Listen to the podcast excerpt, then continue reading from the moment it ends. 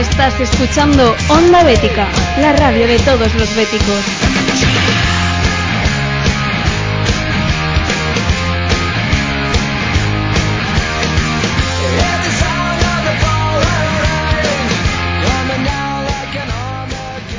Muy buenas tardes a todos y a todas, ¿qué tal? Bienvenidas y bienvenidos. Esto es Estilo Betis desde casa. Ya saben, este programa semanal que, cada semana, nunca mejor dicho, pues le llevamos a todas vuestras casas, a todos vuestros hogares, la actualidad del Real Betis Balompié.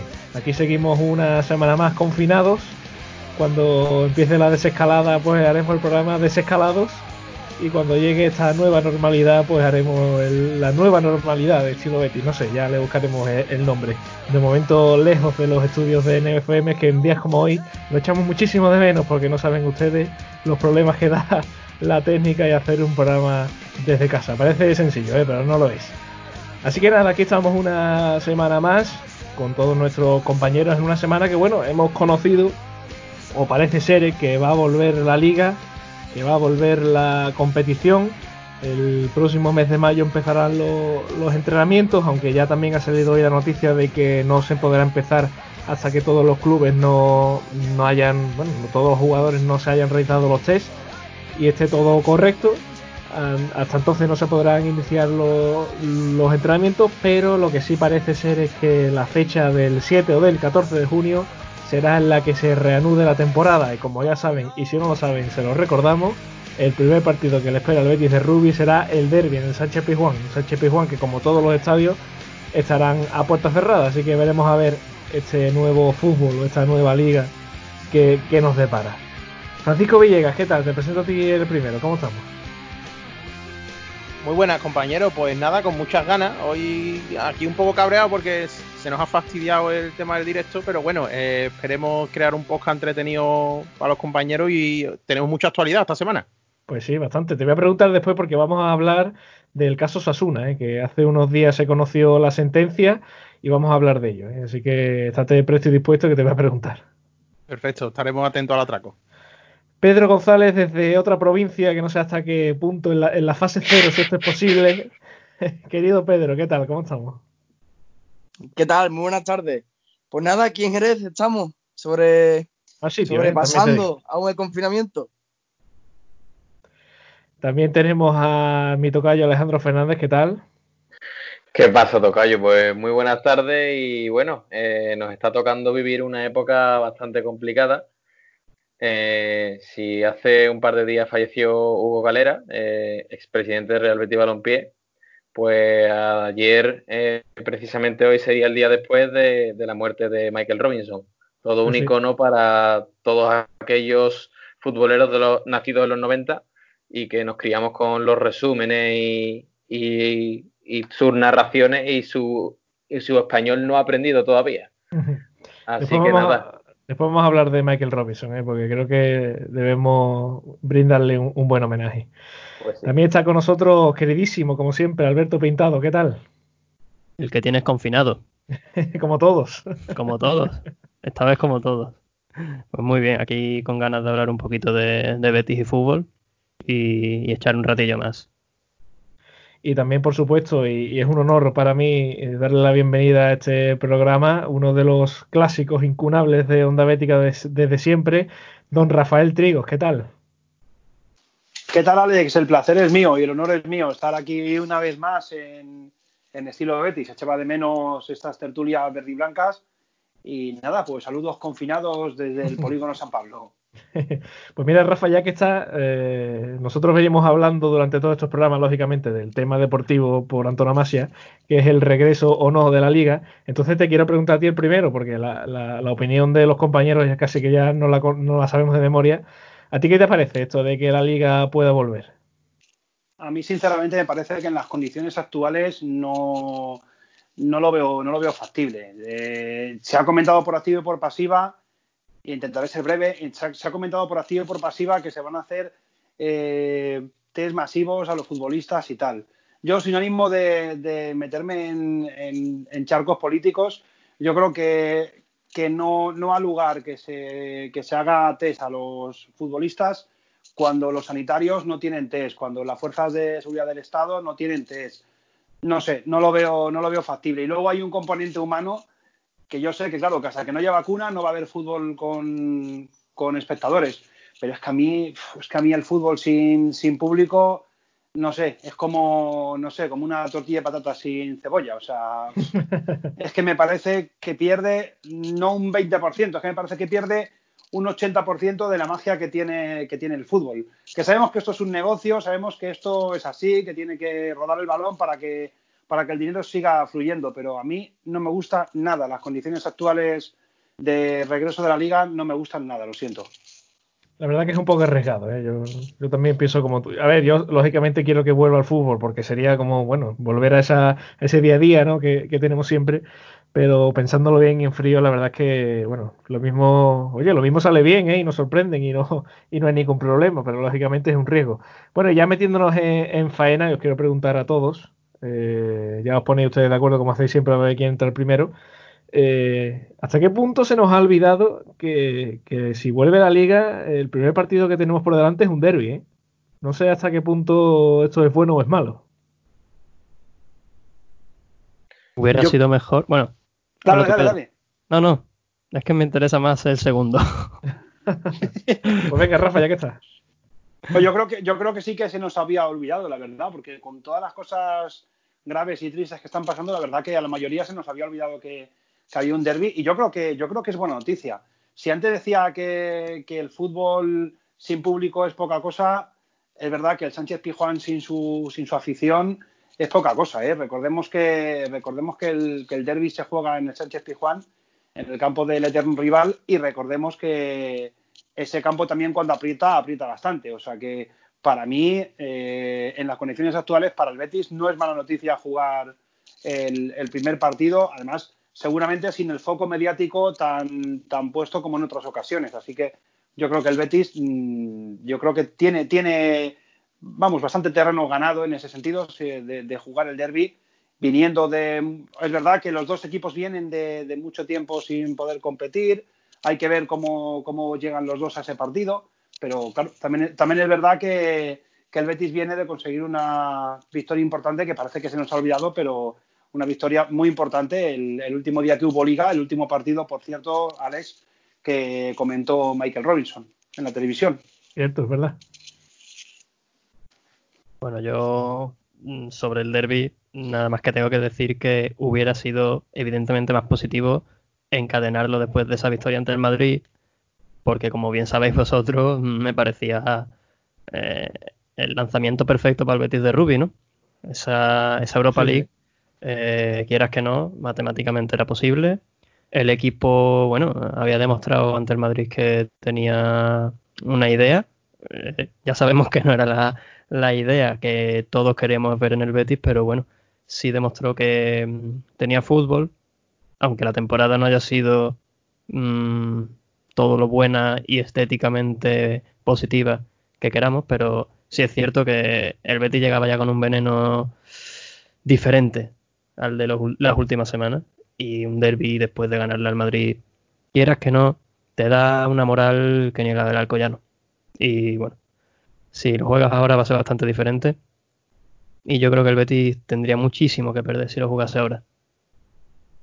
Está claro que el momento suyo era eh, el idóneo, ¿no? Aquel eh, hace ya casi tres meses. Aquel era el momento en el que el Betis hubiera demostrado quizás que estaba en esa buena dinámica. Además, no podemos olvidar, para, para apuntar lo que ha dicho Alberto, que, aquel partido se lo perdía Fernando por sanción. Y a nivel táctico y de importancia para el Sevilla, Fernando es un futbolista clave y base capital para, para Lopetegui. Entonces, pues también por ahí van los tiros de cómo podría haber sido aquel derby. Eh, como derby en, un estado normal, eh, obviamente que se juegue a puerta cerrada beneficia al Betis. Pero al venir de ganarle al Real Madrid en una dinámica positiva, que yo personalmente creo que venía el equipo de Rui para, para que el derby previo al confinamiento, creo que en ese momento sí que le vendría menos el derby que ahora. ¿Cómo puede ser el derby después de prácticamente un mes sin competición o dos? Pues creo que es imposible preverlo, porque cada, cada futbolista ha entrado a su ritmo, cada uno en su casa, diferente, con su, con su dieta, con todo planeado, pero aún así no podemos saber cómo va a estar ni los ánimos, ni la dinámica, ni el estado físico de cada uno. Así que el derby ahora mismo al Betis le beneficia, para mí, porque es a puerta cerrada y obviamente el Sánchez Pizjuán aprieta como, como el que más, pero vamos a tener esa duda porque a estado físico creo que es una incógnita. Eh, Pedro, sí, te tengo que corregir porque Fernando era por lesión, no por sanción. Por sanción era Gudel. Que, en este caso eh, se, Gudel no podría jugar. Exacto, eh, Fernando sí puede porque se recupera de la lesión, pero es Gudel el que no puede jugar porque estaba sancionado por, creo que era ciclo de tarjetas amarillas. Estoy un poco, vamos, de acuerdo con todo lo que estáis comentando, el ritmo de competición se cambia, pero sí que es cierto que yo creo que ahora mismo el Betty eh, tiene que ver esto como una doble una segunda oportunidad, ya que la, temporada del Betis no podemos obviarlo, es de suspenso, eh, sobre todo por la plantilla que tiene, por el potencial que tiene y, no está ni cerca de las competiciones europeas. Entonces yo encararía esto como una segunda oportunidad para, evidentemente, encadenar dos o tres triunfos consecutivos y esperar que los de arriba fallen y pinchen. Y bueno, pues si eso sale así, que, mejor que tener un derby en el primer partido para ver que, si, este Betty realmente vale o no eh, a la hora de, intentar conseguir el objetivo. Luego, no sé, no sé si, lo, si lo habéis comentado en programas anteriores, pero luego hay un, hay un tema importante, hay dos temas importantes. Primero, que ya, claro, hay equipos que, que, al haber recuperado a sus efectivos, como son el caso, por ejemplo, de Luis Suárez en el Barcelona, de Hazard en el Real Madrid y demás, ya tienen una clara ventaja sobre otros equipos. Pues claro, no olvidemos que, estos equipos cuando tienen a sus máximos exponentes son mejores aún de lo que ya son y ya tienen una ventaja más clara. Y luego otra, otra, otra historia importante que yo creo que también, no sé, a mí, a mí me gustaría recalcarla, que es que antes de jugar va a haber que estar por lo menos un mes y medio o un mes, al menos un mes, haciendo una pequeña pretemporada, porque no se puede volver de dos meses y pico sin jugar y empezar a jugar como si nada. O sea, es decir, se supone que se empezarán a entrenar en las condiciones que se pueda y luego después se jugará. Y luego hay otro tema. Eh, jugar en Andalucía, eh, mes de julio, mes de agosto, con esas temperaturas, por muy a las 10 de la noche que sea, también puede ser complicado. ¿eh? Yo, yo es que de verdad soy, soy muy reacio al, al, al reinicio de la competición. ¿eh? A mí sinceramente me parece un disparate que nos estemos planteando la huerta de la liga. Yo soy sincero y me parece que ni se dan las circunstancias, ni se dan las... Mm, sobre todo las medidas ¿no? que puedan llegar, porque estamos de acuerdo que, es cierto que todos estamos deseosos de fútbol, ¿no? que vuelva a la competición, pero hay muchas razones que me echan para atrás de la vuelta a la competición. Entre ellos, por, Primero, el tema que, han comentado mis compañeros del entrenamiento, del estado de forma, que habría hacer una pequeña pretemporada. Nos estamos, como dice el último compañero, yendo a casi julio a disputar ligas. Eh, junio, julio en Sevilla es insufrible el calor. Eh, no me quiero imaginar un partido a, la, bueno, a las 10 o que lo pongan a las 8, a las 9 de la noche. Es, es de locos, ¿no? Ya por la salud de los jugadores y entramos en otro en otra cuestión que se nos olvida y que yo creo que no estamos siendo muy conscientes de lo que pasa. Eh, estamos ante una pandemia mundial en la que todavía no hay un tratamiento claro ni una vacuna efectiva. Hay mucha población, incluso muchos eh, sanitarios que no tienen eh, test para ver si están eh, contagiados o no. Y como dicen los propios epidemiólogos, que los asintomáticos son los más peligrosos. Yo no, yo también comprendo a los futbolistas que no quieren jugar, quitarse de su familia eh, un mes y medio, dos, porque dicen que lo quieren concentrar para evitar riesgos. Mm, yo creo que sí, que, que todos tenemos ganas de fútbol, pero hay que ser coherente y tener dos dedos de frente y ver que no se dan las circunstancias para reanudar la liga, por lo menos eh, bajo mi punto de vista. Aquí, aquí hay un tema claro. El primero que dijo que no quería que no le parecía bien jugar en estas condiciones y tal fue Fali, el jugador del, Cádiz. Pero también os digo una cosa, si en lugar de ser Fali es Messi el que dice eso, la liga no se juega, ¿eh? Estoy de acuerdo, totalmente. Lo que pasa es... el, que, dice Messi dice Benzema, vaya, que no es por uno ni otro, pero que, que si lo dice uno de estos futbolistas, la liga no se juega, quiero decir. No, o si, lo dice, o si lo dice Florentino. Bueno, está claro aparte es que me parece, verán, y no quiero hacer demagogia, pero es que a mí me hierve la sangre con estas cosas. Estamos ante sanitarios que están expuestos continuamente al riesgo este y que están muriendo en el camino mucho, jugándose la vida por salvar a otras personas, y ahora va a llegar la liga y le va a comprar una empresa privada una serie de test que no entiendo por qué el gobierno, el gobierno en este sentido, no me quiero meter en temas políticos, pero sí es cierto que deberías confiscarlo todo y ponerlo a disposición de la población. Vamos a controlar la pandemia a nivel poblacional en España y ya después hablamos de fútbol y de lo que quiera, de circo, de concierto y de todo lo demás. Pero hay que ser consecuente y yo creo que a día de hoy no se da la circunstancia para reanudar la liga. Y por lo que parece no creo que vaya a haber un tratamiento ni una vacuna cercano en, fechas. Yo, eh, Por, por intentar dar una. Además, además, además una cosa, además, la vacuna no estará previsiblemente hasta mayo del año que viene. Esa es una. Y otra, la liga holandesa y la liga belga, por ejemplo, ya no se vuelven a jugar. Y la liga francesa eh, creo que tampoco, no sé si estaba en ello. Ni la portuguesa, la portuguesa de mm. momento tampoco. Han quedado en reunirse, pero vamos, de momento eh, queda, eh, está suspendida. Y fíjate, fíjate que el calcho también está en el, en el aire porque Dybala ha vuelto a dar, ha vuelto a dar positivo, ¿eh? Correcto. Es que, se eh, bueno, ese es otro tema que no vamos a entrar aquí en temas médicos, no creo que le interese a la gente. El problema es que te puedes recontagiar, no sé si el término es correcto, porque como el virus muta a una velocidad pasmosa, pues te puedes recontagiar. Yo creo que no se dan las circunstancias. Yo entiendo que, yo creo que todos los que estamos aquí firmaríamos que hubiera fútbol mañana, que queremos, ¿no? Porque con este confinamiento, encerrados en casa y tal, pues es cierto que tenemos ganas de fútbol, pero yo creo que no se están dando las circunstancias y que tenemos que ser un poco cautos. Es que mm, nos, podemos exponer a que el, riesgo aumente de nuevo, que haya otro brote y nos tengamos que pegar en confinamiento cerca de un año. Es que eso para la economía sería mortal. Yo por ser un poco la, parte opuesta a lo que estamos argumentando, vaya por delante que, la salud va en lo primero, eh, pero bueno, sí que es cierto que, yo creo que este comienzo de liga, eh, entre las cuales pues no solo está la española, sino que creo que también la alemana y la italiana, porque van un poco de la mano, puesto que las curvas de contagio están prácticamente siendo calcadas. Eh, yo creo que es una medida más del desconfinamiento este que estamos, se está produciendo. Evidentemente vaya por delante que, tal y como haya un caso, va a estar todo paralizado y veremos a ver en qué escenario se vuelve a dar eh, o se vuelve a proponer todo encima de la mesa. Pero bueno, eh, yo abogo porque, repito, la salud lo primero, ¿no? Pero que abogo porque evidentemente pues se dé ese paso, eh, se tomen las medidas. sí que es cierto que no hay suficientes test para los que están ahí a primera línea de batalla, como son las fuerzas de cuerpo de seguridad del Estado y eh, los médicos de, o, toda la sanidad del país.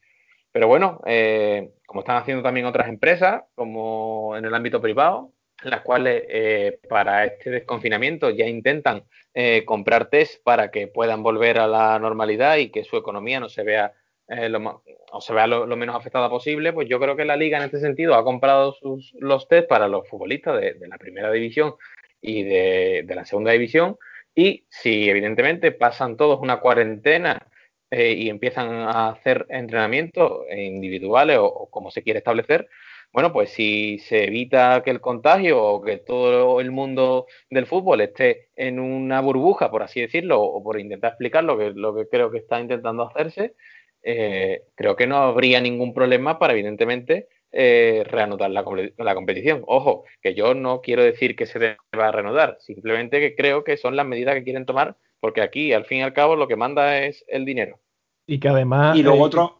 Y que además, sí, y perdona, que, que también, que no es que el fútbol vaya a volver mañana, que yo, que yo entiendo que a lo mejor nos lleva un poco a la cabeza, que queda casi, vamos, queda más de un mes. O sea, que, que a saber cómo estamos dentro de un mes. Según ha comentado Tebas, a mitad de junio. Luego hay otro tema, Alex, luego hay otro tema, Alex, que, se supone que no se puede viajar entre provincias.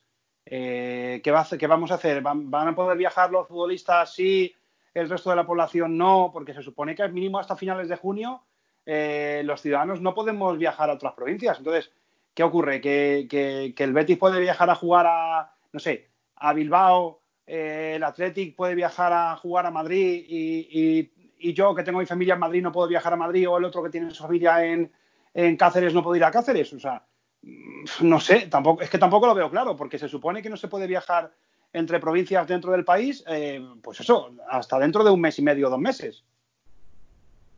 Yo voy a concordar con, Alejandro, porque Alejandro Fernández, porque es que pienso exactamente igual. Eh, a ver, partimos de la base de que estamos hablando de una pandemia de que un gobierno tiene que actuar eh, con, con, su dinero público para, evidentemente, fortalecer eh, lo que es la población, tratar de ayudar a, a, sus, a sus ciudadanos. Pero es que la liga no es ningún estamento público. Estamos hablando de que van a financiar con sus, sus propios ingresos o el dinero que, del que puedan disponer. A priori, ojo, eh, que yo no sé si habrá ningún tipo de, de trama pública por ahí metida, que nunca se sabe. Pero es que estamos hablando de una compra privada eh, definida por la liga para sus trabajadores, que en parte no dejan de ser los futbolistas. Habrá que ver si también tratan de ayudar a los trabajadores de los clubes, como cualquier tipo de limpiadores, de cortas eh, personas que cuidan el césped, de cualquier tipo de persona que trabaja en un club, que también sería lo idóneo por parte de la liga. O por lo menos ayudar a los clubes a que ese, este tipo de empleados también participasen en esos test masivos que quiere hacer la liga. Porque también son necesarios en, en el reinicio de la competición y si ellos están contagiados, los futbolistas se pueden contagiar. Eh, es una, Lo confirmo, poco... Alberto. Mm, según comentó Tebas, eh, también lo, los miembros del, del, club también uh -huh. realizarían los test para que se puedan dar las condiciones de efectuar un partido. Pues entonces me parece de 10, porque no deja de, estar mirando por sus empleados. Es como si una empresa mmm, destina parte de su, de su partida económica a, a, precisamente que estos empleados estén controlando si están enfermos o no, si la actividad comercial, o bueno, eh, comercial en caso de una empresa, en este caso no, tiene, no es comercial, ¿vale? Pero si la actividad profesional se puede llevar a cabo sin riesgo de salud o no, simplemente. Y si se puede, al fin y al cabo, no deja de ser una organización que busca precisamente generar dinero.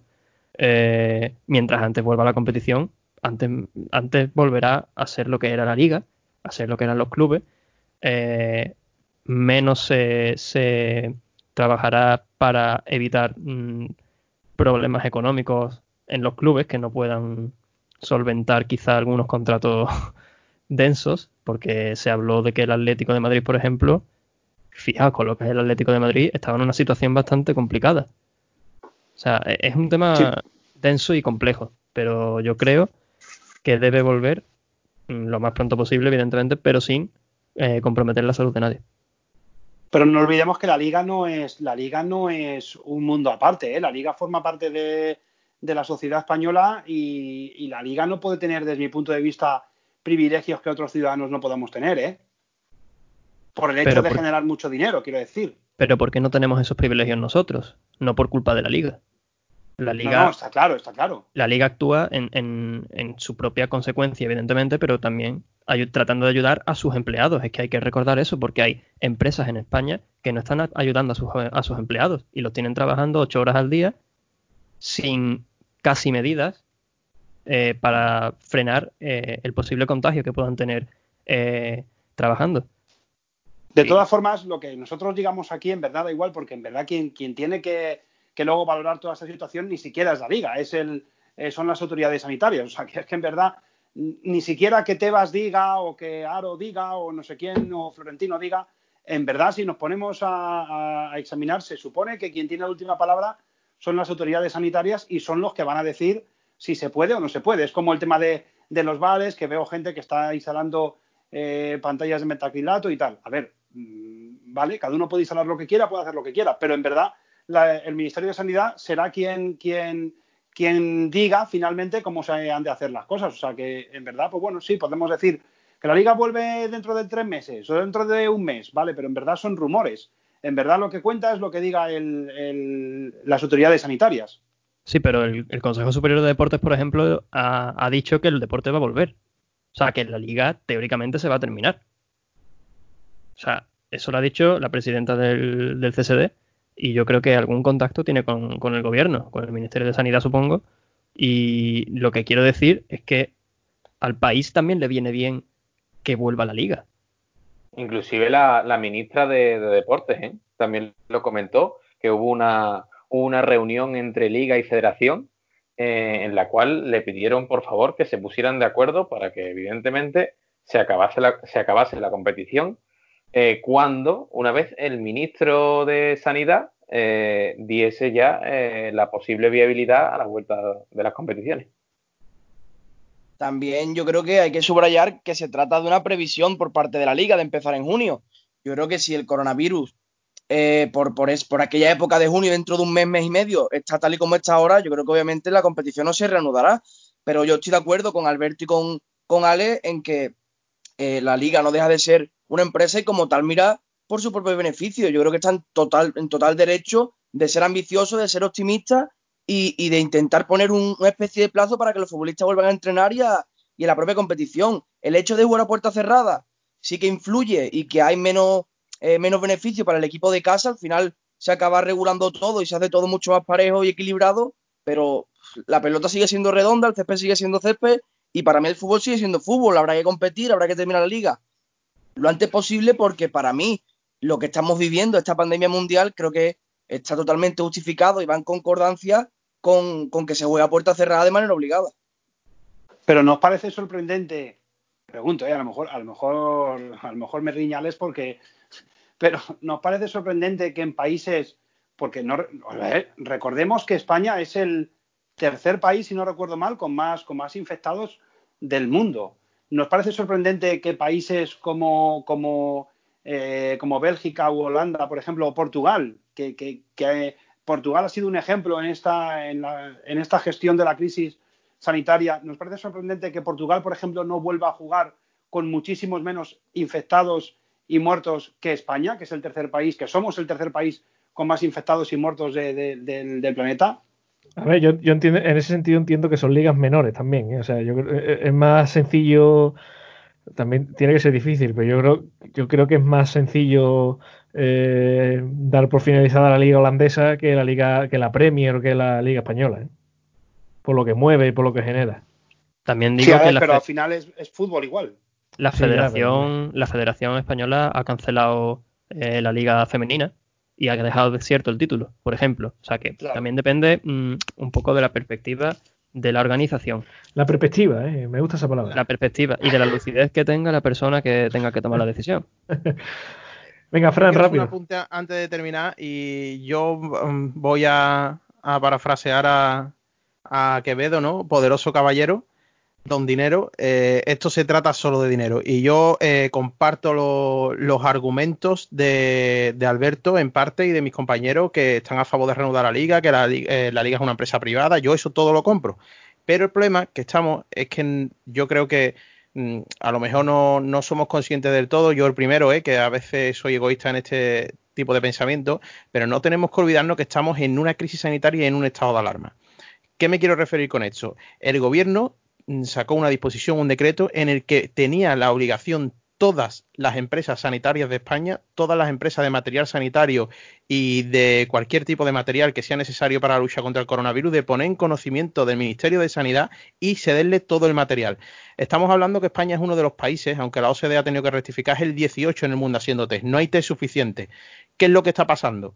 Eh, pues muy sencillo, en Europa eh, no hay industria en ese sentido y todos se están comprando a, a, Asia, en este caso a China, el gobierno chino. ¿Qué ha pasado? Que ya lo conocemos, por poner antecedentes, que hay muchos test defectuosos. Han engañado a Francia, han engañado a Alemania, han engañado a Inglaterra, a España también. Entonces, que yo me parece bien que la liga le haga test a los futbolistas, pero que creo que no es el momento que no es el momento, que todos los test que entren en, por cualquier frontera de España se tienen que poner a disposición del gobierno y esos test hacerlo para controlar a la pandemia, no para un bloque privilegiado porque tienen mucho dinero y ese sector va a generar dinero, dárselo a ellos como o un ente aparte. No, yo eso no lo puedo compartir y me niego en rotundo. Yo comprendo al que piense lo contrario, por supuesto, y lo respeto, pero no lo comparto. Yo creo que todo test que entre en España, que funcione, se tiene que destinar a la población y al personal sanitario para que esta lucha contra el coronavirus sea cada vez, cada vez más fuerte y que podamos vencer al virus. Yo, la liga me da, mm, os lo digo sinceramente, con el panorama que tenemos actual, me da soberanamente igual. Te lo digo sinceramente, y si suspende la liga y no la gana nadie, me da exactamente igual. Yo creo que en términos de preferencia y en términos de importancia es mucho más importante salvar esta pandemia y que todos esos test que haya en España, ya sea empresas privadas o públicas, se pongan a disposición del Ministerio de Sanidad. Esa es mi opinión. Bueno, vamos a. Dejamos aquí ya este tema porque sí es verdad que, lógicamente, está en la calle, de lo poco que está en la calle. Pero vamos a meternos en, faena bética, que es lo que nos interesa, y lógicamente una de, una de las declaraciones que ha calado en el beticismo ha sido esa entrevista a Ángel Aro por parte de, la cadena Copa en Sevilla. Eh, hay mucha gente que lo ha entendido como que confirma que José Miguel López Catalán es, digamos, el director deportivo del Betis. Hay otros que dicen que eso no lo ven por ningún lado. No sé si vosotros habéis escuchado las declaraciones y qué os parece, pero a mí personalmente yo no entiendo que, confirme eso en ningún momento. Yo creo que se le pregunta por eso concreto, pero, pero él responde que no, que, el, trabajo de la dirección deportiva del Betty es en equipo. Otra cosa es que después la realidad sea completamente distinta. No sé cómo lo veis. Hombre, yo realmente creo eh, que es un poco una manera de maquillar pues lo que hicieron lamentablemente en el verano, en el cual, pues, por así decirlo, eh, le invitaron a, a Don Lorenzo Serra Ferrer a salir del club y, evidentemente, bueno, pues ellos catalogaron a la, comisión deportiva como, eso, como un departamento, una comisión donde eh, en un grupo consensuado y donde la, la, decisión final no dependiese de una sola persona. Eh, si te pones a, pensarlo de, en, el siguiente modelo, que es, por ejemplo, el modelo que ha utilizado el Sevilla, la cabeza visible del Sevilla es Monchi. Pero, sin embargo, detrás de Monchi hay un equipo bastante amplio. Entonces, yo creo que es una manera de maquillar que, evidentemente, es López Catalán, el director deportivo, pero no lo quiere decir igual por no entrar en una polémica.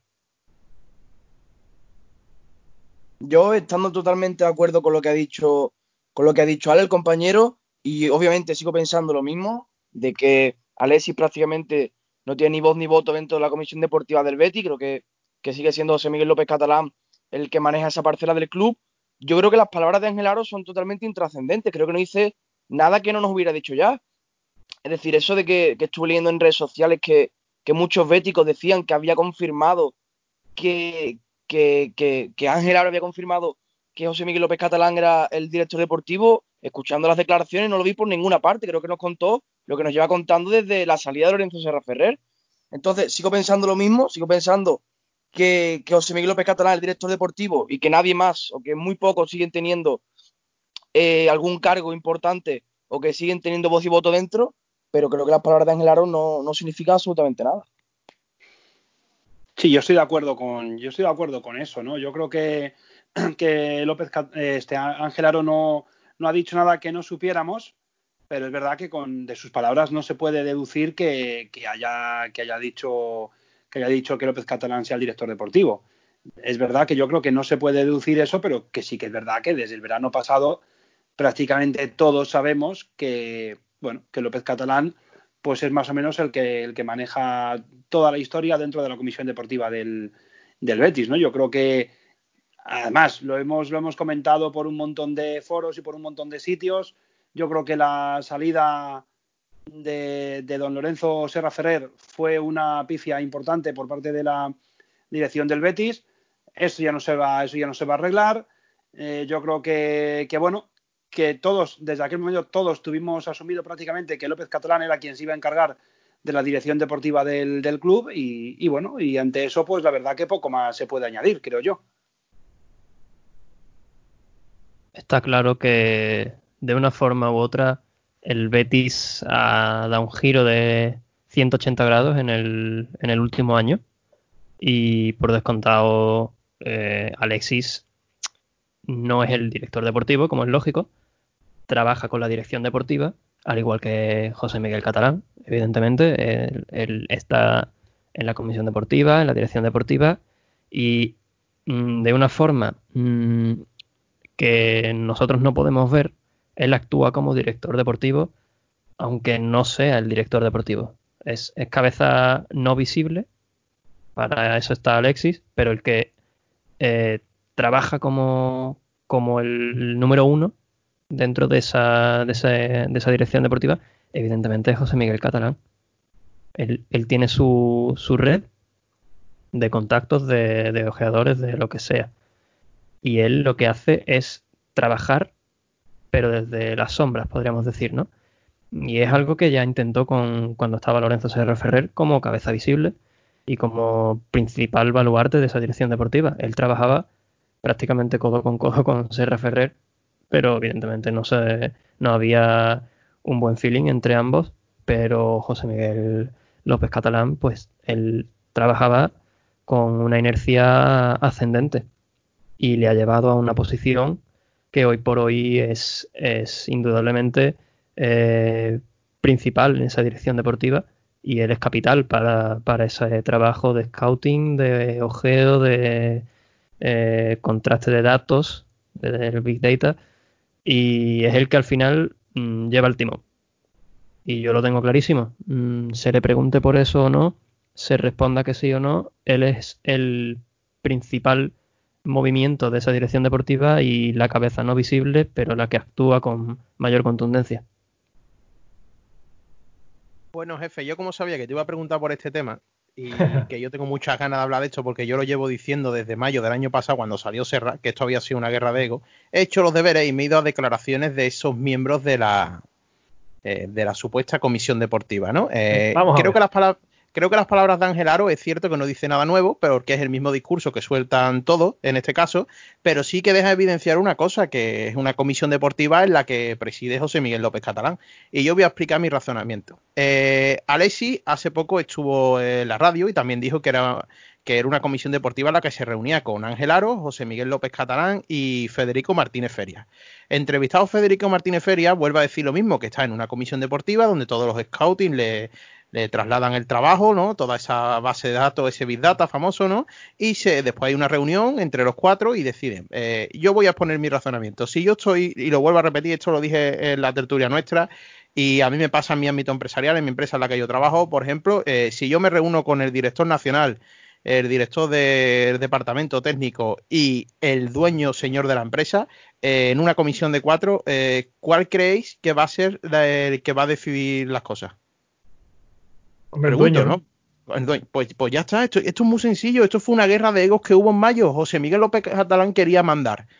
Y se ha puesto ahí y nos pueden vender el que se lo quiera creer, yo, yo estoy estupendo que se lo crea lo que quiera, los Reyes Magos y el ratoncito Pérez, lo que quieran, pero el que ficha en el Betty es José Miguel López Catalán, que tendrá un equipo muy grande detrás de scouting y ahora tenemos, en vez de 5, tenemos 20. Perfecto, sí, a mí me parece eso estupendo, pero no salgan a mentir y digan, eh, como dijo el presidente en esa rueda de prensa magnífica donde nos pusieron tanta gráfica, ¿no? Nos ponían los triangulitos estos del FIFA y del Pro de los jugadores, ¿os acordáis? Defensa, ataque, tal, ¿no? Porque vamos a tener la, dirección deportiva más moderna. Mire, José Miguel, usted no engaña a nadie. Esto fue una guerra de ego con Serra Ferrer y salió Serra Ferrer y el que manda y el que tiene la última palabra es José Miguel López Catalán y no hay más. Yo creo que eh, eso, yo creo que todos en el fondo lo sabemos. Como ha dicho Alberto, sabemos que es el hombre que está en la sombra y es el que dirige. Y eso no lo sabe todo Bético. ¿Que hay alguno que se quiera engañar todavía? Bueno, pues nada, que se engañe usted. Pero que a Lorenzo Serra Ferrer se le echó para ponerse él en el puesto por una guerra de ego. Esa es mi opinión, vamos. Yo estoy completamente de acuerdo con eso. Yo lo, yo lo, además Alex lo sabe, yo lo vengo diciendo desde junio del año pasado, cuando los famosos siete folios, y la famosa historia de, bueno, de pues esto, de que don Lorenzo no era, no era plato de buen gusto para, López Catalán, yo lo vengo diciendo desde entonces. Eh, se le echó de una manera indigna a un hombre que ha sido que lo ha sido todo en el, en el Betis, que ha sido el, mejor entrenador de la historia del club, que es que lo ha sido todo, menos, menos, vamos, no sé, para mí es que no cabe duda de que lo ha sido todo. Ha tenido, yo recuerdo el, el año, a ver, el año pasado eh, sí, que el año pasado, cuando se cae en, Copa frente al Valencia, yo recuerdo que un par de partidos antes lo vi en el, estadio, a la salida del estadio, y claro, me acerqué a saludarlo y tal, y lo estuve saludando, y a mí me pareció una persona, además de afable, mm, no sé, me parece que es una persona que sabe tantísimo de fútbol, me parece que, que sabe tantísimo más de fútbol que López Catalán, que es que a mí me parece eh, insultante que López Catalán esté al frente de la dirección deportiva del Betis y, don Lorenzo Serra Ferrer esté en Mallorca, en Palma de Mallorca. Es que me parece insultante que, don Lorenzo Serra Ferrer, que es que además se ha demostrado con datos que los, que los años que ha estado como director deportivo de este club han sido mm, los años en los que las cosas han funcionado bastante mejor que ahora. No sé, me parece increíble, me parece increíble que no, dar un dato, Un dato. El primer año en el Betis, el primer mercado hace 21 operaciones en el Betis, entre entradas y salidas. 21 ¿eh? operaciones. Claro. Que parece poco. Y la plantilla que coge, ¿eh? La plantilla que coge y la plantilla que deja. Yo solo digo eso, que, que habrá más personas trabajando en el club y que por supuesto no es solo mérito de Serra. De hecho, lo dijo hasta en su rueda de prensa eh, en el hotel cuando, cuando lo echaron, ¿no? Que, que era, que era todo un, un, equipo, un trabajo, ¿no? En equipo, ¿no? Que sí, que Serra será una persona muy dura, que será muy tal, muy exigente, pero que, Serra, eh, dice el señor presidente que no conoce todavía a las personas estas de que nadie sabe decirles quién es un hombre de fútbol. Se lo digo yo desde aquí. Eh, un hombre de fútbol es Lorenzo Serra Frejo. José Miguel López Catalán no. Sabrá de empresas de videojuegos, de otras cosas, pero de fútbol no. Bueno, y, claro, si no llega a ser por Serra, no hubiesen ganado la candidatura, porque lo utilizaron como muñeco en el eslogan. Sí, sí, es así. Es así. No, no, y que además, y que además es que, no sé, yo es que, yo es que ya digo, a, Lorenzo Serra Ferrer yo es que lo considero un hombre de fútbol y, efectivamente, como habéis dicho, a López Catalán, pues bueno, pues habrá mucho de empresas, que es importante, ¿eh? no digo que no, es muy importante, evidentemente, pero de fútbol no sabéis y se está demostrando a lo largo de, este año, es que se está demostrando, no sé, yo, a mí es que me parece tan sorprendente la forma como en la que echaron a, Lorenzo Serra Ferrer del, del, Betis, haciendo las cosas como lo estaba haciendo, que yo creo que, que si le preguntas en ese momento al no sé, al 100% de los béticos, yo creo que un 85% largo te dice que las cosas las estaba haciendo bien. ¿Que será muy exigente? Pues mire usted, si queremos crecer hay que ser exigentes. El tiempo de, ser el equipo gracioso y tal, y esto y lo otro y todo eso, y no sé, y el tiempo de Javi Chica y de todos los demás, pues ese tiempo ha pasado, vamos, que digo Javi Chica, digo, yo qué sé, digo, digo Andersen, no sé, Guillermo Sala, todo eso ha pasado ya, afortunadamente si tú quieres que el Betis sea un equipo que año sí, año también esté jugando en Europa, tenga alguna aspiración de ganar, pues no sé, alguna, alguna Copa del Rey, ¿por qué no llegar a una final de la Europa League? Eh, ¿Por qué no meterse un año en, la Champions como cuarto y tal? Si tú quieres que el Betis sea todo eso, necesitas a un hombre que sea exigente consigo mismo, con su grupo de trabajo y con el club, porque si no es imposible, si no siempre seguirá siendo pues el equipo que está transitando entre el 10 y el 12, y bueno, y que un año bueno, pues igual se acerca a Europa en, el séptima, en la séptima plaza. Pues bueno, si queremos eso, sigamos con López Catalán como, como hasta ahora. Si queremos lo contrario, yo creo que la solución es eh, llamar por teléfono eh, y bueno, y, y, decirle a don Lorenzo lo que, lo que hay. Sinceramente me parece, y siendo muy claro, una grandísima cagada que, que, que echaran a Lorenzo Serrafer de la forma en la que lo hicieron. Sinceramente lo digo, ¿eh? Cambiando de, tema también, porque esto lógicamente da para mucho, eh, el tema Serra Ferrer y, también está muy manido también. Eh, una pregunta que, además hemos estado hablando durante muchos mucho de estos programas, ¿no? Eh, y sobre todo Fran decía que si la liga no sigue, Rubi finiquito y, y para su casa. Pero claro, si la liga vuelve, y te lo pregunto a ti, Alberto, ya que estamos, ¿qué va a pasar con Rubi? Pues que va a seguir. Va a seguir salvo descalabro tras el derby. Es bastante evidente. A ver, quiero decir, le has ganado Madrid. y, te matizo incluso la pregunta: ¿eh? ¿hasta qué punto es factible una destitución, ya no solamente digo de Rubi, digo de cualquier eh, entrenador, eh, en, este tramo de, de, digamos, de esta liga extraña, ¿no? A puerta cerrada y confinada? Hombre, es complicado, pero también depende del club. Quiero decir, no es lo mismo un descalabro para el Valencia que para, ¿qué te digo yo? El Mallorca. No es lo mismo. ¿Por qué? Porque en el caso de que tengas que destituir a tu entrenador, tú le tienes que pagar una indemnización. Esa indemnización eh, depende también del que se siente en el banquillo, es más alta o más baja y depende del club, tienes capacidad o no para poder acometerla. Pero claro, ahí ya el club tiene que sopesar que si le mantiene durante tres jornadas más, jornadas más eh, a expensas de los resultados, eh, es que, ¿y si el descalabro es peor todavía? ¿Y si es peor el remedio que la enfermedad? Mm. Eh, es un tema muy, muy complicado. Y yo creo que en el Betis, mm, y, además me parece lógico, sobre todo después de esta situación que estamos viviendo y que esperemos que termine pronto, el Rubí lo van a aguantar porque precisamente tienen que evitar tener que pagar esa indemnización que no saldría muy rentable para el Betis. Porque al final, ¿qué vas a conseguir? Después de, ojo, matizo, ¿eh? Después de esta situación, hace tres meses hubiera pensaba bastante diferente y vosotros lo sabéis. Pero después de, esta situación, que no te queda otra que, tratar de no tener que destituir a tu entrenador. claro. Es que no te queda otra, te tienes que aferrar a que consiga por lo menos quedar décimo, quedar un décimo, mm, quedar lo más alto posible. Que no entra en Europa, evidentemente es muy complicado. Eh, que queda decimosexto, puf, vale, muy mal. Pero ya cuando termine la temporada se verá, porque es que a lo mejor eh, lo echas, le pagas X cientos de miles de euros, se va y pones a Merino o pones a Alexis en el banquillo y el Betis pierde más partidos incluso que si se hubiera quedado Rubi. ¿Y ahora qué? Es, muy complicado. Es muy complicado después de lo que ha pasado y de cómo ha afectado a los clubes, que no ha afectado nada bien. Entonces hay que, hay que tener una perspectiva bastante amplia y, andar con pies de plomo. Yo, yo creo, yo creo que de la base de que no, de que no, ahora echar o destituir al técnico después de que llevamos un mes y medio parado, eh, yo creo que sería inclusive dar más pasos atrás.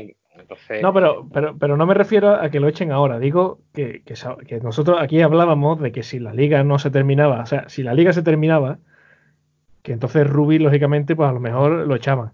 Pero claro, ahora digamos que Ruby tiene una segunda oportunidad de, de, enmendarse o, o, lo que ha dicho Alberto, o de tropearlo. O sea, tú dices ya en vista a la próxima temporada o a terminar la que, la que lo que falta en, actual. En, vista a la próxima, porque lógicamente yo ah, entiendo, entiendo, que echarlo ahora sería casi que un imposible, sobre todo por la, por la circunstancia en la que estamos. Pero el escenario es... una incógnita. Claro. Si es de cara a la próxima temporada, ojo, ahí ya es muy diferente. ¿eh? Si es para que termine el actual, lo tienes que dejar. Si es para la próxima, ya no tienes esa casi obligación, porque un club de fútbol ya en vistas a una temporada que va a empezar nueva, aparentemente con normalidad. Bueno, aparentemente veremos a ver el año que viene, ¿no? Pero eh, ya es diferente, ya tiene una capacidad económica bastante distinta y, una planificación que quieras que no están trabajando ahora mismo en ella. Es diferente que si tienes que ponerte a pensar si lo van a echar ahora para que termine la temporada 2019-2020. Yo establecería el siguiente, mm, la siguiente línea de actuación. Si al final el equipo eh, resurge y consigue luchar por los puestos europeos, evidentemente le, le volvería a dar una oportunidad para el año que viene a, a Rubí. Pero si el equipo queda fuera de, los puestos europeos, yo abogo por el cambio, puesto que ha tenido un año entero y con una plantilla de las mejores que ha tenido el Betty en toda su historia, para que haga una temporada sin tornizón. No sé, yo, yo, yo abogaría por, establecer esa línea, que si entra en Europa sigue y si no, no. Yo creo que va, yo creo que va, no solamente que va a seguir, sino que, y ojo porque lo estoy diciendo, vamos, lo estoy diciendo a falta de, quedaban 11 partidos, ¿no? Al final de, creo recordar que faltaban 11 jornadas por disputarse, eh, y lo digo a falta de 11 jornadas y en la posición en la que está el Betis, ¿eh? que si no recuerdo mal era la posición 12 o 13, no, no, no recuerdo, pero bueno, a bastantes puntos de Europa. Yo creo que Rubi va a seguir y además creo que va a seguir por méritos propios. Creo que, va a conseguir el objetivo final, que, no es otro que el de meter al Betis en Europa. Yo creo que lo va a conseguir y lo digo eh, aún sabiendo que, hombre, que es muy difícil, que faltan pocos partidos y, pocos puntos en comparación con los que ya se han jugado. Y que ha hecho partidos realmente malos y que ha merecido perder partidos, pero también no olvidemos que ha merecido ganar muchos partidos que no ha ganado por pura mala suerte y yo creo que el Betis va a entrar en Europa y lo va a hacer de la mano de Rubi. Confío en eso porque además confío en que es un hombre trabajador, un hombre que al español con mucha peor plantilla que el Betis consiguió meterlo en Europa. Es verdad que el último partido, pero lo consiguió cuando nadie lo creía. Y no sé, a mí, a mí me, me parece que es un tipo principalmente trabajador y creo que el fútbol le merece le, debe esa oportunidad de, conseguir meter al Betis en Europa y estar en el club el año que viene. Y además lo deseo, ¿eh? además lo deseo de verdad porque ya digo, me parece un hombre honesto y, trabajador. Yo, subrayando lo de Ale y el plan de actuación que, él plantea de que si el Betis entra en Europa, Rubi seguirá y de lo contrario, pues no, creo que, creo que es, que es obvio. Si a día de hoy la temporada no se reanuda, yo no creo que puedan salir Ángel Aro a decir que porque faltan 11 partidos por jugarse, Rubí debe seguir la campaña, la campaña que viene, porque ya lo, hemos, ya hemos hablado aquí muchas veces, que si esto no fuera el Betis, Rubí muy probablemente no seguiría estando.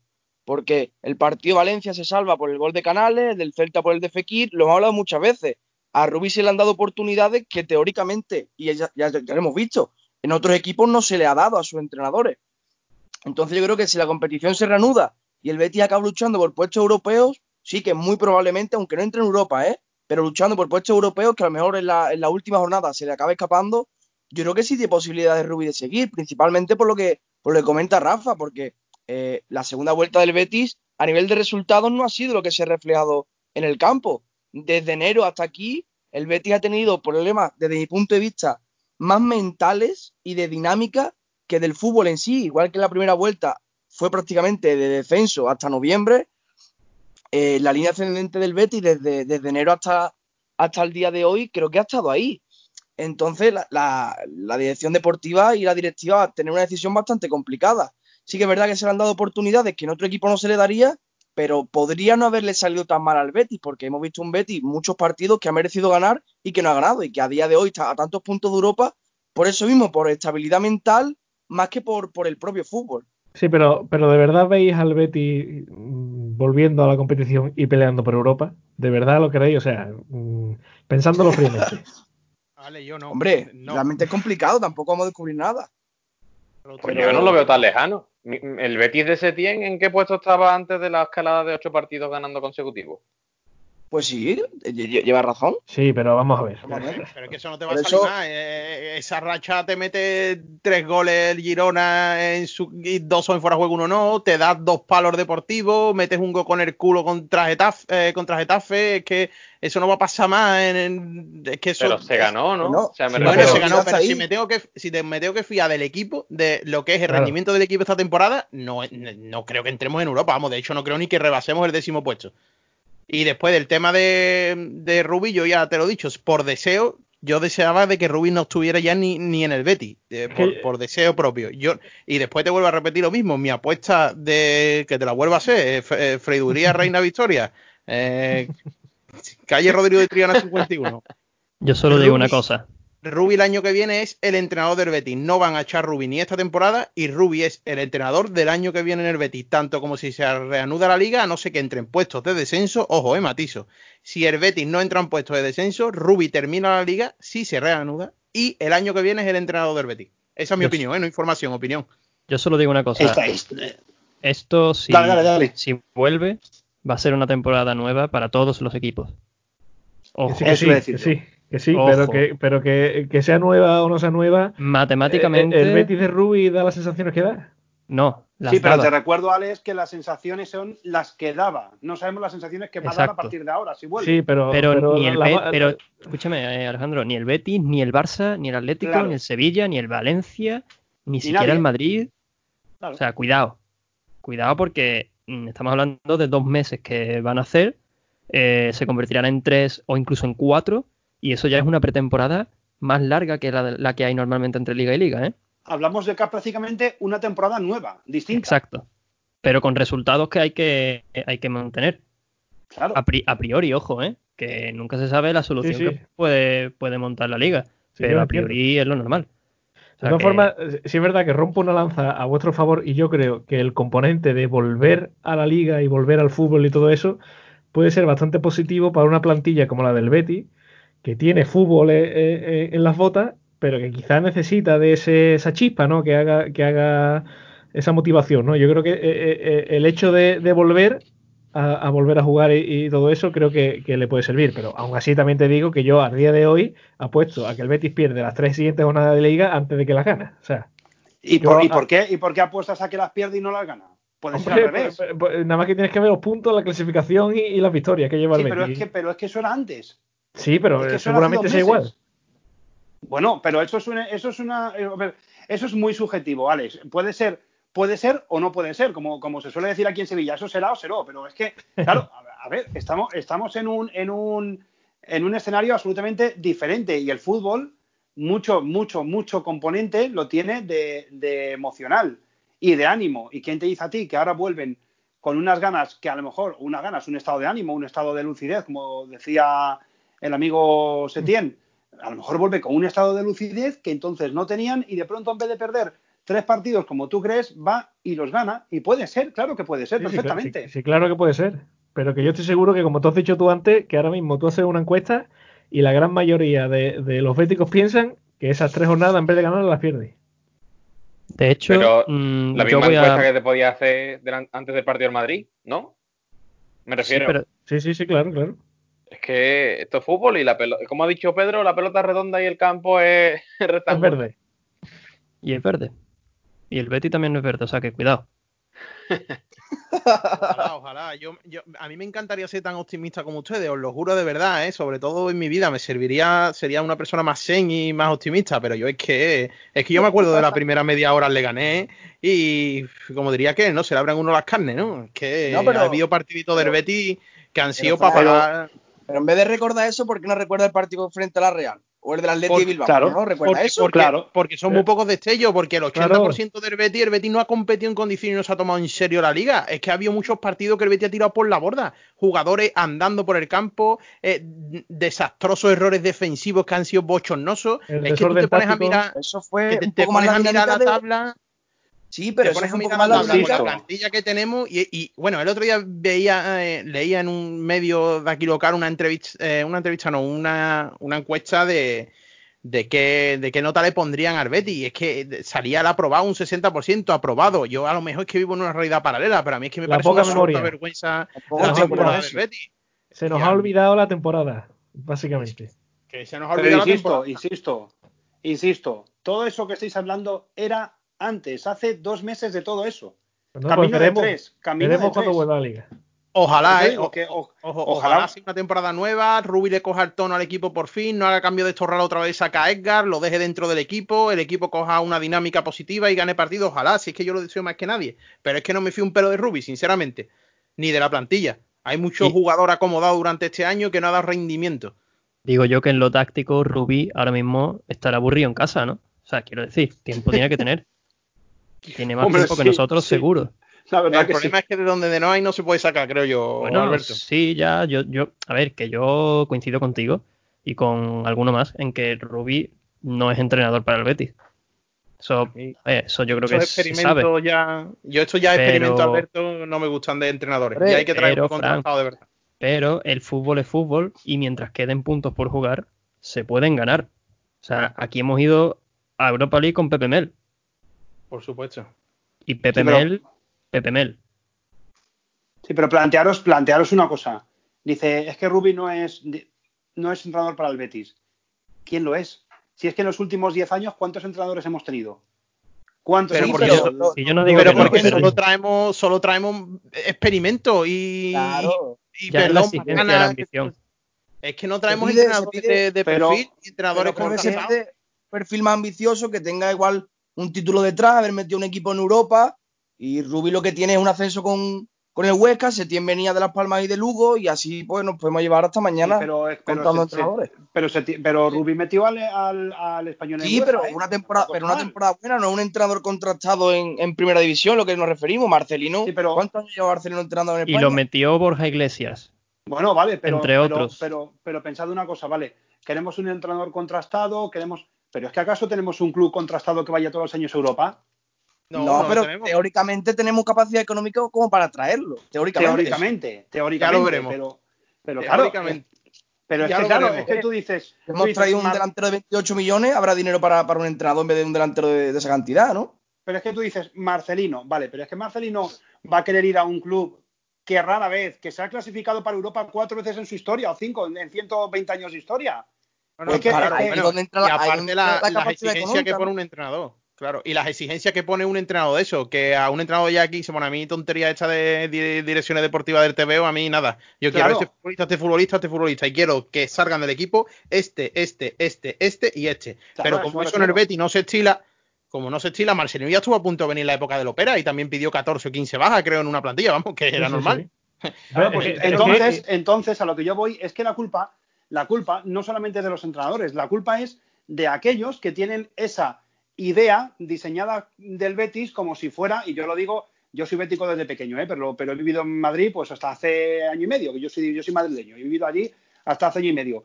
Al Betis, fuera de Sevilla, al Betis como se le ve es como al equipo simpático que de vez en cuando se mete en Europa y tal, y no sé qué, pero no se le ve como un club ambicioso. Si no lo veo yo como un club ambicioso, que insisto, escuchando la prensa de, otros sitios, viendo las televisiones de otros sitios y tal, al Betis no se le considera un club ambicioso, pues Marcelino pensará lo mismo, entre otros. Digo Marcelino como, yo qué sé, como, como Emery, por ejemplo, por decir un entrenador reconocido. Eh, si, si, si, nosotros, si muchos de nosotros lo vemos como un club poco ambicioso, los entrenadores lo ven igual y dicen, pues que es una aventura meterte en un club así, que luego no va a echar a 14 tíos y me va a traer otros 14 nuevos que yo quiero que estén. Es que es muy difícil. Entonces, a lo que voy es que es la idiosincrasia del club, que si esa idiosincrasia no cambia, es complicado que pueda venir entrenadores de, de, alto nivel. Y yo, y yo lanzo una reflexión. Imaginaos que Marcelino dice, vale, yo voy al Betis, pero aquí se ficha lo que yo diga.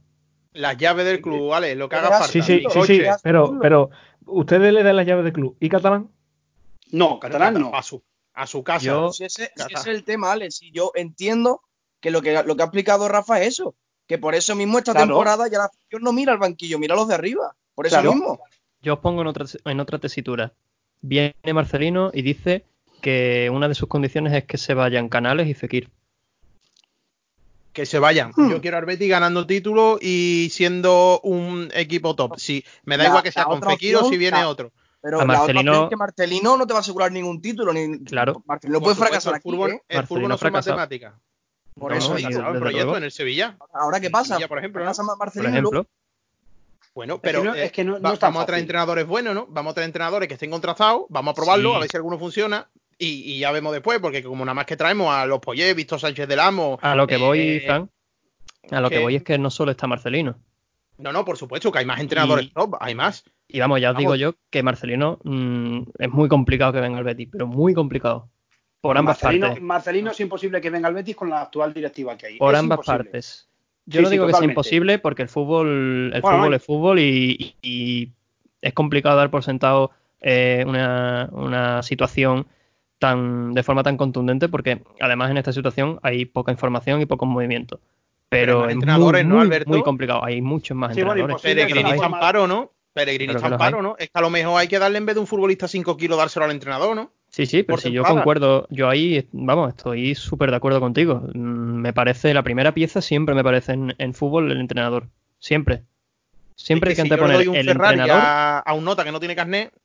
Es que... pero, no olvidéis, no olvidéis que finalmente, al final, no olvidéis que al final los que juegan son los jugadores, ¿eh? Por supuesto. Pero yo creo que, a la hora de tratar un vestuario, un entrenador top eh, sabe manejar mejor las crisis, sabe manejar peor cuando se ponen las cosas mal. Eh, si algún jugador se te pone farruco, como se dice aquí, tú coges y le dices, mira, que yo vengo de, de ganar tanto, tanto, tanto y tú aquí no eres nadie, ¿sabes? Yo creo que a la hora de eso, eh, yo creo que un, el Betis, de verdad lo digo, a lo mejor viene Marcelino y no triunfa. O, X, el entrenador X que tenga, que es verdad que el fútbol no es matemática y que un entrenador de nivel no te da la certeza de que vaya a conseguir objetivos. Pero hombre, si ya los, experimentos no nos lo han dado, vamos a probar con los otros. Solo hay que ver los entrenadores de nivel como le han ido al Betis. ¿eh? Néstor Cooper, Irureta. ¿Pero qué, plantillas tenían? Bueno, pero aquí estamos no estamos hablando de que lo importante es el entrenador. Mira, yo siempre que, hablo. Que cambiamos, que cambiamos a Marcelino por Fekir. Es que son las matemáticas, es que, es que son matemáticas, porque, porque, porque, por ejemplo, en Valencia, en Valencia, a Rafa Benítez se le cantaba a Rafa ya. O sea, es que es que esto no es matemáticas, es que antes de, antes de, probablemente algunos se acuerde de esto, habrá gente que no, pero es que antes de, antes de que la selección nacional ganase la Eurocopa del 2008, había gente pidiendo la cabeza del, tristemente desaparecido Luis Aragonés. Entonces, es que esto no es matemáticas, es que, mm, es que igual tú apuestas por un entrenador buenísimo, que hombre, que es verdad que vas a tener más oportunidades. Si tienes un entrenador bueno, tendrás muchas más oportunidades que si es un entrenador, digamos, mediocre, ¿no? Eso es así. Pero es que, como tampoco es matemáticas, tampoco es exacto que si tú te traes un entrenador buenísimo y una gran plantilla, eh, pues entras en Europa, mm, es que tampoco es matemático, porque si no, Joder, fijaros en el Atlético de Madrid. El, objetivo, el objetivo era, era ganar la, entrar en Europa y ahora mismo está fuera de la Champions, ¿eh? os lo recuerdo. Correcto, sí, pero se ha cargado el campeón de Europa ¿eh? en Champions. Sí, pero eso no le, pero igual eso no le sirve de nada. Bueno, en primer lugar, como no se reanude la Copa de Europa, eso en primer lugar. Pero, claro. pero, bueno, ahora mismo está fuera de Europa. Pero, Pero vamos, bueno, pero, eh. como, pero en la liga igual eso no le sirve de nada, igual queda sexto y, y eliminado de la Copa de Europa, que puede pasar, ¿eh? O sea, que por eso digo que, que es que esto no son matemáticas, que en fútbol 2 más 2 no son 4. Por supuesto Mira. que no, pero yo creo que si vas metiendo más ingredientes buenos que malos, al final el guiso puede ser que salga bueno. No, está claro, está sé claro. si- yo creo que si vas cogiendo mimbres buenos, ¿no? Y vas fichando bien, traes un entrenador que tenga un cierto nivel contrastado, creo que es más sencillo que, que teniendo una plantilla desequilibrada y un entrenador que no esté contrastado, creo. Que es cierto lo que comentas, ¿eh? que estoy de acuerdo contigo, que el fútbol no son matemáticas. Pero es verdad que quizás aquí llevamos una década que estamos cansados de estos entrenadores que vienen que son un melón por calar todos, ¿no? Los, los eh, los Víctor Sánchez del Amo, este que Garrido que vino del Villarreal. Setién, Sí, claro, aquí se, se, se tiene otro, otro. eh, era un melón Bueno. por calar. Hombre, por supuesto, venía de Las Palmas y Las Palmas hizo muy buena primera vuelta, pero en la segunda se le cayó el equipo. Pero es que, Mira, hasta- yo- yo pero es siempre que cualquier, entro- cualquier fichaje es un melón por calar. O sea, es que tú fichas a Messi y también es un melón por calar. Hombre, no. Bueno, bueno, Hombre, no. Hombre. Alejandro, no. por favor, ¿eh? Que Madre no, mía del amor hermoso. a Messi, a Messi, a Messi lo conocemos en el Barça. Fuera del y Barça este es el que dirige, ¿eh? Y este es el que Y dirige. ojalá conocerlo en persona, mira que... Messi al equipo que vaya va a jugar para él, señor jefe. Como dijo, como dijo Macherano, oja- ojalá ser cinco minutitos solo él. Ah, yo volviendo al tema del entrenador. Pero, yo, pero siempre, por Antonella, ¿eh? yo volviendo al tema del entrenador, siempre que, que entro en un debate como este, me acuerdo de Alex Ferguson. Siempre, siempre. Alex Ferguson. Ser 20 Alex. Pepe Melguson. ¿no? Pepe 20 Melguson. años.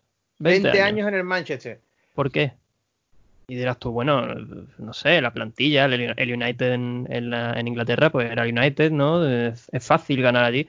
Eh, eh. Es fácil si, si no solo sabes de táctica, sino de gestión de vestuario, de gestión Y era de quien egos. fichaba, ¿no? Si, me, si De- no me equivoco, exacto, Alberto era quien eso- fichaba, ¿no? A eso voy, de trabajo con tu directiva. Si sabes mm, no amedrentarte, si sabes tener una posición eh, que realmente, a ver, que al final eso te lo ganas con el tiempo, ¿no? Evidentemente Ferguson no era el mismo el primer año en el United que en el en el decimonoveno, evidentemente. Te ganas el respeto, pero sí es cierto que Ferguson se lo ganó él mismo. Él, él mismo, él, él supo trabajar y se vio incluso en los últimos años que con la edad que tenía eh, era, de los, era uno de los mejores entrenadores del mundo. Bueno, describió a- de- eh, descubrió a Cristiano Ronaldo en un partido que lo vio con el Sporting contra el Manchester y se lo llevó del tirón. El un partido. Ferguson, La- Alberto ha puesto el mismo ejemplo que nos puso Capi el otro día en la entrevista.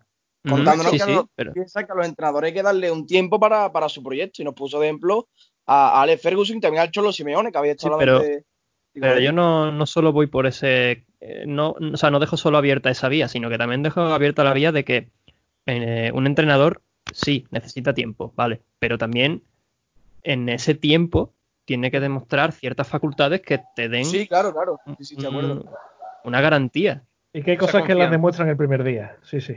Hay, hay personas que las La- demuestran de en el primer día, es verdad, ¿eh? Hay personas que las demuestran a los cuatro meses y hay personas que no las demuestran nunca.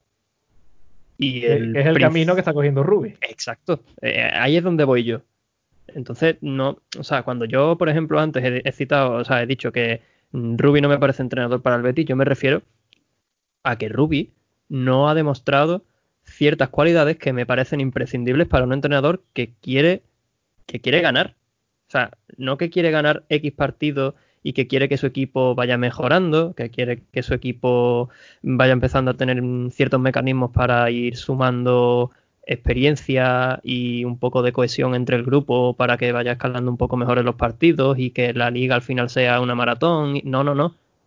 Estoy hablando de que un entrenador lo primero que quiere es un vestuario que sepa a qué se enfrenta y qué es lo que tiene que conseguir. Que, que visualice el objetivo y que trabaje para ese objetivo, pero sobre todo que gane, o sea, que, que salga a ganar todo. Que Por luego ende- el fútbol dirá, ¿eh? Luego el fútbol dirá, pero que salga a eso. Y eso, el primero que lo tiene que conseguir es el entrenador. Por ende, si Rubi no ha conseguido eso en 27 jornadas, no lo va a conseguir en 11. No lo va a conseguir. Pero el fútbol es fútbol. Y eso hay que tenerlo claro. Nadie tiene una bola de cristal.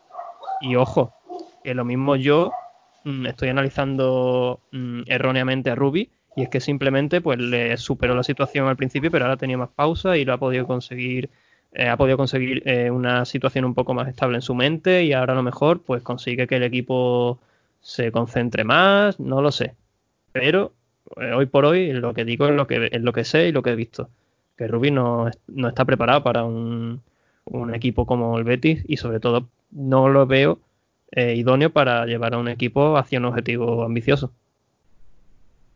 Bueno, cerramos, cerramos ya este, este tema porque sí es verdad que se, nos estamos yendo un poquito de, tiempo. Parece este programa de García, al final lo vamos alargando. Y por cerrar ya la, despedida, quiero, eh, Alejandro, ya que tú lo, dijiste antes, que recordemos un, un poquito la figura de, Michael Robinson. Pues sí, la verdad, eh, sí que es cierto que, ya lo veíamos venir, porque eh, hace unos meses, eh, él desde su cuenta y también en un, en un evento, pues comunicó que, padecía cáncer. Y, bueno, evidentemente cuando una persona tiene este tipo de, patología y de enfermedad, pues eh, hay gente que sale, pero hay gente que, hay otro, otro tanto por ciento de que de personas que, evidentemente pues no pueden superarlo.